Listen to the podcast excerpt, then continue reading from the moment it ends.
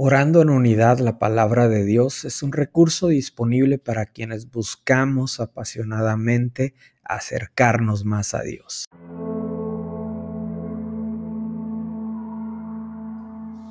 Eclesiastés capítulo 4 versículos del 9 al 12. Mejores son dos que uno porque tienen mejor paga de su trabajo, porque si cayere, el uno levantará a su compañero pero hay del solo que cuando cayere no habrá segundo que lo levante. Uno solo puede ser vencido, pero dos podrán resistir. Y además la cuerda de tres hilos no se rompe fácilmente. El autor de Eclesiastés está hablando de las ventajas de tener compañía.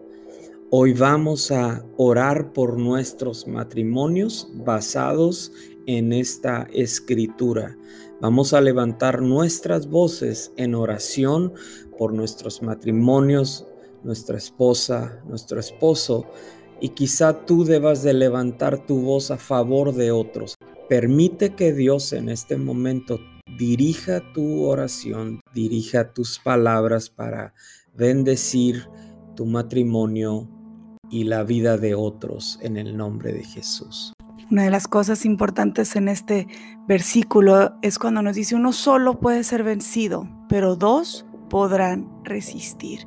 Aunque a veces estamos juntos en el matrimonio, puede haber momentos en los que estamos separados y cuando estamos solos o nos sentimos aislados, es más fácil que seamos vencidos. Pero cuando estamos unidos, podremos resistir. Y además, la cuerda de tres hilos no se rompe fácilmente. Ese tercer hilo, el Espíritu Santo de Dios, su presencia en nuestro matrimonio es lo que va a fortalecer nuestra unión y lo que hará que salgamos victoriosos, que podamos resistir los días difíciles, que podamos resistir las crisis y salgamos con la victoria que Dios nos ha dado.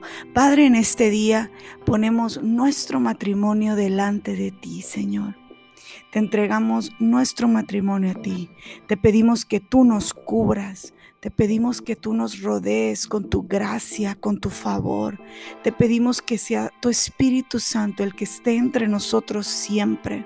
Que sea tu presencia la que nos ayude a día a día amarnos más, a vernos como tú nos ves, a amarnos como tú nos amas.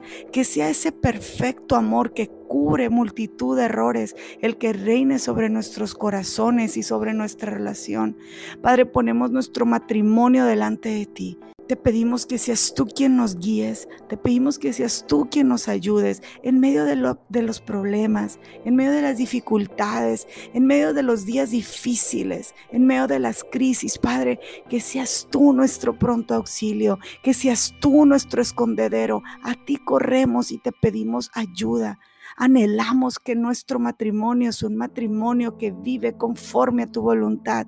Anhelamos que lo que tú has unido, nada ni nadie lo pueda separar. Y te pedimos que nos ayudes a resistir los días difíciles. Te pedimos que nos ayudes a poder cumplir tu voluntad todos los días de nuestra vida. Cubre nuestros corazones si han sido lastimados. Sana toda herida que pueda haber en nosotros, Señor que sea nuestro matrimonio un matrimonio sano, un matrimonio donde reine tu paz y la perfecta unidad de tu espíritu. Como esposa, Señor, levantamos la vida de nuestro esposo, Señor, lo ponemos delante de ti. Te pedimos que pongas en nosotros palabras que los levanten, que los fortalezcan, que los edifiquen, que seamos mujeres sabias que edifican de una manera prudente su casa, Señor. Ayúdanos, danos de tu sabiduría y de tu guianza y tu amor en el nombre de Jesús. Padre, gracias. También levantamos nuestras voces a favor de otro matrimonio, Padre.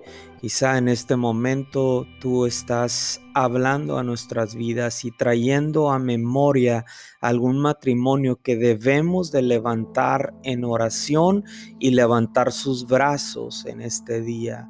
Padre, intercedemos a favor de ellos. Aquel que está al borde de la división, del pleito, que está al borde del divorcio, que está en una crisis que, que no pueden más. Padre, en este momento nos unimos, Señor, para que tu Espíritu Santo venga y sane.